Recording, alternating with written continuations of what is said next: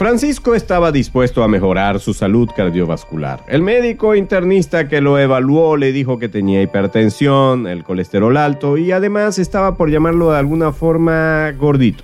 Francisco era todavía joven, apenas tenía 32 años. Su familia estaba creciendo con la reciente llegada al mundo de Viviana, su bebé de apenas tres meses. No quería sentirse enfermo, tenía mucho que hacer para sostener a su esposa y a su hijita, por eso tomó en serio la advertencia del doctor. Francisco, ¿practicas algún deporte? Te corresponde comer más sano y activar tu cuerpo a partir de ahora. Jugaba fútbol, pero eso fue hasta hace más de 10 años. Luego las cosas se complicaron, doctor. Usted sabe cómo es todo.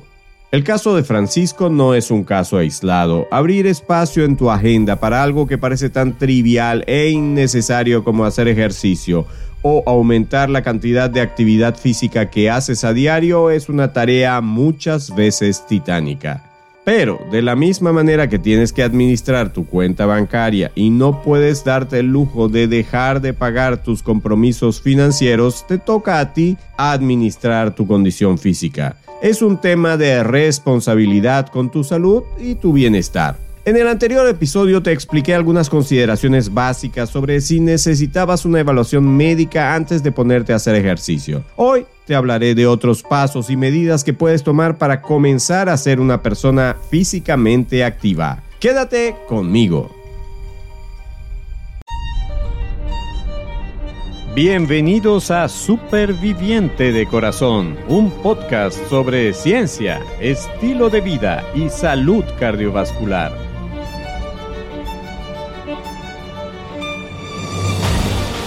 Soy tu anfitrión, Enio Sánchez Brososki, fisioterapeuta cardiovascular y escritor.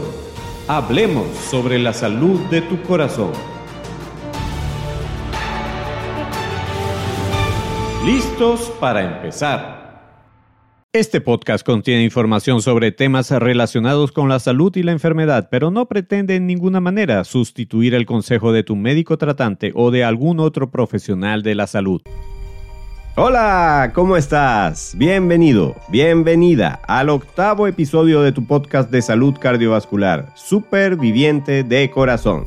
Estoy muy contento de que este podcast esté llegando a tus oídos, a tu mente y lo más importante, a tu corazón.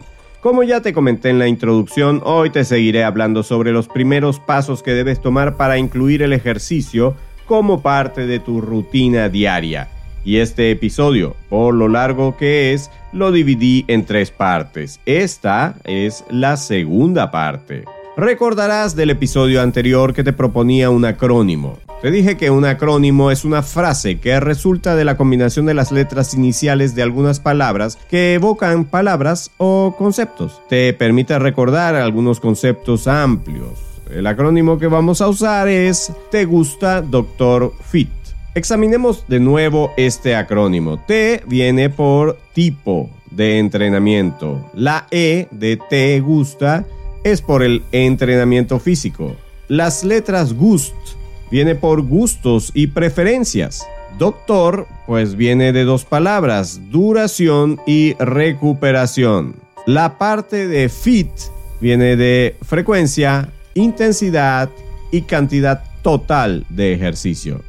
Te voy a contar un poco sobre cada uno de estos aspectos, así no vas a tener que aprendértelos todos de una vez. Comenzamos por te gusta. Te gusta comienza por la letra T. La letra T, como te dije, viene por el tipo de ejercicio. Hay muchas clasificaciones y categorías, pero como este no es un tratado sobre todos y cada uno de los tipos de ejercicio, te mencionaré los que más te podrían servir de utilidad para ti como superviviente. Te menciono algunos. El ejercicio aeróbico, el ejercicio de fuerza, el de flexibilidad, el ejercicio de balance o equilibrio y el ejercicio para la salud ósea. En este episodio solo te voy a comentar sobre el primer tipo de ejercicio de la lista, que es tradicionalmente el más importante para las personas con enfermedad cardiovascular. El ejercicio aeróbico, también llamado cardiorrespiratorio, de resistencia, dinámico o simplemente el cardio. ¿Por qué el ejercicio aeróbico es el más importante? Primero, porque es el que más han estudiado desde el punto de vista científico y el que más ha sido relacionado con la salud cardiovascular, la salud en general y la prevención de las muertes prematuras por todas las causas. Segundo, es el ejercicio que más depende del sistema cardiorrespiratorio y ejercitar el sistema que tienes enfermo o en riesgo parece ser buena idea, sobre todo si sabes cómo hacerlo. Tercero, porque es el ejercicio que más se relaciona con la independencia funcional, es decir, de tu capacidad para ser independiente y resolver tus propios problemas y con las actividades básicas y domésticas de tu vida cotidiana. El ejercicio aeróbico se llama así porque es el que requiere consumo de oxígeno por parte de tus músculos. Los seres humanos respiramos aire y del aire se extrae el oxígeno para producir energía a partir de los alimentos. Por eso aeróbico suena a aire. No todo ejercicio requiere de la presencia de oxígeno para obtener la energía necesaria. El ejercicio aeróbico, sí, lo puedes reconocer por tres características básicas. Primero, dura más de tres minutos. Aproximadamente todo ejercicio que se hace en forma continua, a partir de un minuto y medio de duración ya es predominantemente aeróbico. Segundo, el ejercicio aeróbico casi siempre es dinámico, es decir, los ejercicios aeróbicos se acompañan de movimiento de las diferentes partes de tu cuerpo. En tercer lugar, puede ser de intensidad ligera, moderada o incluso vigorosa, aunque los ejercicios vigorosos pueden requerir otras formas de producir energía que son distintas a las aeróbicas. Algunos ejemplos que te puedo dar de ejercicios aeróbicos y que debes conocer muy bien son caminar, correr, montar bicicleta, nadar, etc. Ya te hablé del tipo de ejercicio que más te conviene. Recuérdalo, es el aeróbico. Ahora te hablaré de la segunda letra del acrónimo. ¿Te gusta Dr. Fit? La segunda letra es E, de T. La letra E viene de entrenamiento previo. Con esto me refiero a que no es lo mismo comenzar un plan de ejercicio si eres, por ejemplo, una persona con una historia de vida atlética en la que has participado en actividades deportivas casi hasta el momento actual, o si eres una persona físicamente activa pero que no hace mucho ejercicio y que tienes tiempo sin dedicarte a él, o eres una persona sedentaria que pocas veces o nunca ha practicado alguna actividad física en forma habitual. Si tienes una excelente forma física porque has sido una persona muy activa, podrás iniciar un plan de ejercicios de intensidad moderada casi sin ningún problema. Sin embargo, si eres una persona sedentaria o has tenido algunas complicaciones relacionadas con la enfermedad cardíaca que te han obligado a guardar reposo por un periodo prolongado de tiempo, vas a tener que comenzar por un plan de ejercicio de intensidad muy ligera. Es cuestión de sentido común. Además, poco a poco se llega lejos. Debes tener paciencia contigo mismo. Ya te hablé del tipo de ejercicio y de tu historia de ejercicio previa. Ahora te planteo el gust, que obviamente viene de gustos y preferencias. Decidir ser una persona físicamente activa implica un compromiso a largo plazo, por eso debes buscar aquellas actividades o ejercicios que sean de tu agrado. Si te gusta bailar, deberías buscar opciones que tengan que ver con la música o los movimientos rítmicos. Si por otra parte lo tuyo es caminar u otras actividades que suponen un traslado de tu cuerpo, pues deberías buscar hacerlo en lugares que te parezcan estimulantes o agradables. Quizá lo tuyo es hacer una actividad física mientras estás solo o sola, pues esto te permite pensar o fomenta tu creatividad. O tal vez prefieras hacerlo con compañía, para aprovechar conversar con tu pareja o con un grupo de amigos pero es importante respetar tus gustos y preferencias para garantizar una mayor perseverancia en este tipo de entrenamiento. Te presento ahora la D de doctor. Ella tiene que ver con la duración. Cuando te hablo de duración voy a referirme en primer lugar a la duración de cada sesión de actividad física o ejercicio. Las recomendaciones actuales apuntan a que una persona debería invertir al menos 150 minutos de actividad física o ejercicio aeróbico de intensidad moderada por semana.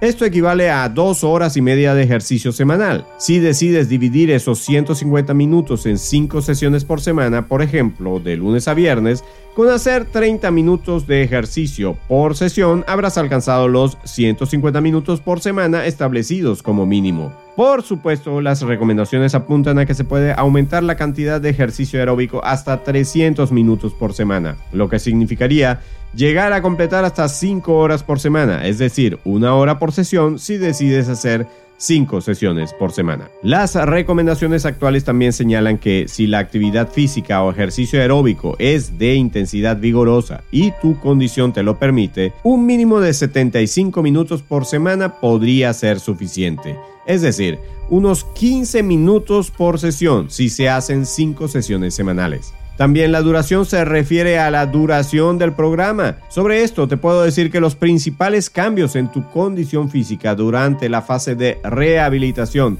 o superhabilitación ocurren en los primeros dos meses, aunque hay personas en las que todavía a los seis meses se ven adaptaciones importantes en su capacidad funcional aeróbica. Luego de ello, se inicia la llamada fase de mantenimiento que dura todo el resto de tu vida, pues ser un superviviente requiere seguir superviviendo. La R de Dr. Fit viene de la palabra recuperación. De todos los factores relacionados con la manera en que se diseña un plan de entrenamiento, quizás uno de los menos populares o promocionados es la recuperación. ¿Qué es eso de recuperación? Este término se refiere al tiempo transcurrido después de la actividad física o ejercicio cuando tu cuerpo intenta volver a su estado original, previo a la sesión de ejercicio. Debes saber algo, que para muchos es un hecho sorprendente.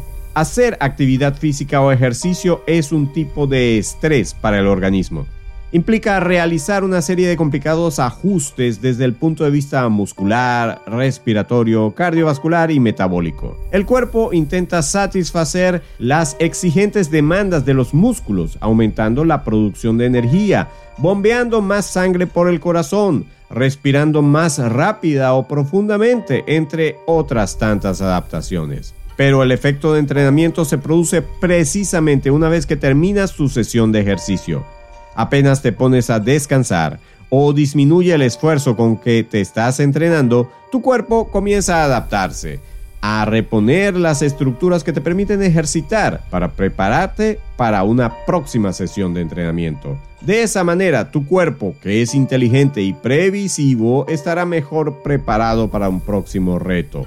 La recuperación normalmente ocurre en dos etapas, la inmediata y la tardía. La inmediata es la que comienza, tal como te dije, cuando bajas la intensidad del ejercicio que estás haciendo o cuando detienes la actividad que haces. Notarás que todavía tu corazón late rápidamente y que dependiendo de la intensidad del ejercicio tu respiración se hace más rápida o profunda. A medida que pasa más tiempo desde que detienes el ejercicio o bajas su intensidad, tu corazón va a comenzar a enlentecerse hasta que tu frecuencia cardíaca vuelva a los valores que tenías antes de la sesión de ejercicio. Y lo mismo pasa con tu respiración. La fase inmediata de la recuperación puede durar un par de minutos o llegar a durar mucho más, hasta 15 o 20 minutos. Todo depende de la intensidad del esfuerzo que hiciste, de tu condición física. Si estás, por ejemplo, en buena forma, se recuperará más rápido, si no, tardará más tiempo y de tu salud en general. Problemas cardiovasculares, metabólicos o incluso virales pueden afectar tu recuperación y hacerla más lenta. Un punto importante, sobre todo si estás comenzando a ser físicamente activo o activa, es darle un tiempo al corazón para recuperarse significativamente después de la actividad física o ejercicio.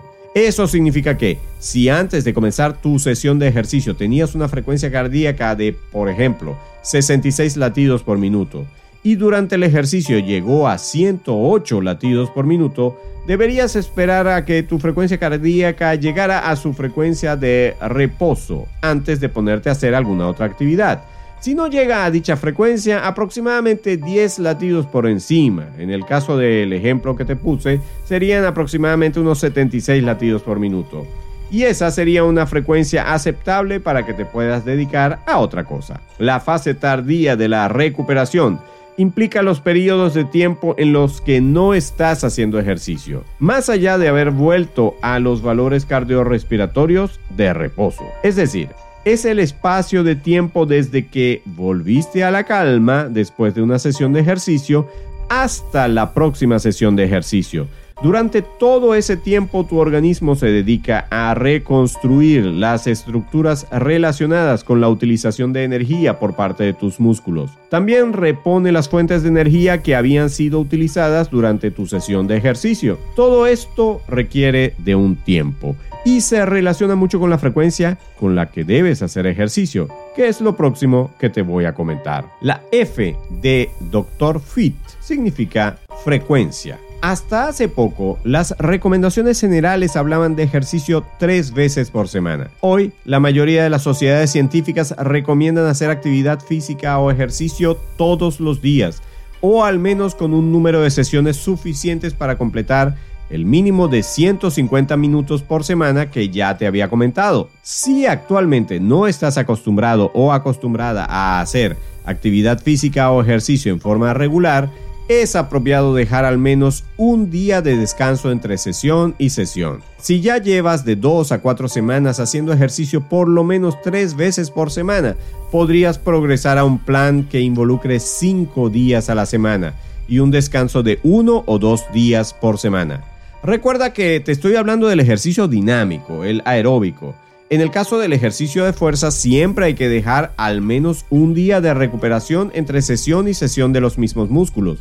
De ese tema te hablaré en otro episodio. Volviendo al tema del ejercicio dinámico, si toleras bien la actividad física diaria, de todas maneras te sugiero seguir el esquema de los 10 mandamientos. Descansa al menos un día a la semana. Siempre es necesario un día de reposo. Hasta aquí alcanzó el tiempo de este episodio. Faltan la I y la T de la palabra fit. De ellas te conversaré en una próxima oportunidad, si el Señor lo permite. Pensamiento del día. El pensamiento de este episodio es del lingüista y filósofo alemán Wilhelm von Humboldt. El verdadero disfrute viene de la actividad de la mente y el ejercicio del cuerpo. Los dos están siempre unidos. ¿Quieres oírlo de nuevo? El verdadero disfrute viene de la actividad de la mente y el ejercicio del cuerpo. Los dos están siempre unidos. Para reflexionar. Tu cuerpo y tu mente funcionan de manera coordinada y armónica. Puede ser que tus circunstancias de vida, incluyendo tus problemas de salud, hayan impactado significativamente en tus pensamientos. Puede ser que tu mente se haya llenado de pensamientos catastróficos o de desesperanza. Quizás necesites ayuda profesional de un experto en el área de la mente, como un psicólogo o un psiquiatra. Pero tal vez poniendo tu cuerpo en movimiento y comenzando a desarrollar tus habilidades o valencias físicas, puedas convertir a tu mente en el mejor taller para organizar un programa efectivo para mejorar tu historia de vida a partir de ahora. Comienza a incorporar más movimiento en tu vida. Recomendación para tu super vida. Si ya tienes claro que puedes iniciar o continuar un plan de entrenamiento físico de acuerdo con lo que te comenté en el episodio número 7, no tiene caso retrasar más tu decisión. ¿Qué estás haciendo ahora? ¿Tienes tiempo disponible en lo que resta del día? ¿Por qué no te pones tus zapatillas o zapatos deportivos y te pones a caminar? Para mañana es tarde. Quizás veas que tu agenda está muy comprometida, pero si estás trabajando, podrías tomar un tiempo para caminar durante tu recorrido a casa después del trabajo. Tal vez, si utilizas el transporte público, bajarte una o dos paradas antes de lo habitual pueda darte un tiempo suficiente para regresar a casa habiendo incorporado una cantidad significativa de actividad física a tu rutina. Lo importante es empezar. Hazlo hoy. Saludos. Gracias a la tecnología puedo detectar que hay alguien o algunos oyentes que escuchan Superviviente de Corazón desde la lejana Singapur. Recibe un saludo fraternal, tú que me escuchas desde Singapur. Espero que estos audios te sean de utilidad y bendición. En resumen, hoy te presenté aspectos relacionados con las características del entrenamiento físico que te pueden hacer bien. Te hablé de algunas ventajas del ejercicio aeróbico, de la importancia de tomar en cuenta si eres un atleta o un sedentario o sedentaria en terapia, de los 150 a 300 minutos de ejercicio que conviene que acumules por semana y de poner al menos un día de recuperación a la semana. En el próximo episodio te hablaré de la intensidad del ejercicio. Espero contar de nuevo con el privilegio de tu atención. Hasta entonces.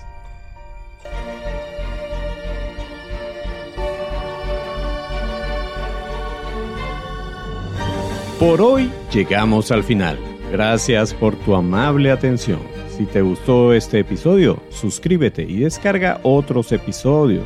Síguenos en nuestras redes, comparte el podcast con otras personas y si quieres, califícanos con 5 estrellas. Eso es de mucha ayuda en esta labor. Busca más información y recursos en nuestra página web www.super-viviente.com Recuerda que superviviente son dos palabras y super lleva tilde. Hasta el próximo episodio, donde seguiremos hablando con fundamento sobre la salud de tu corazón.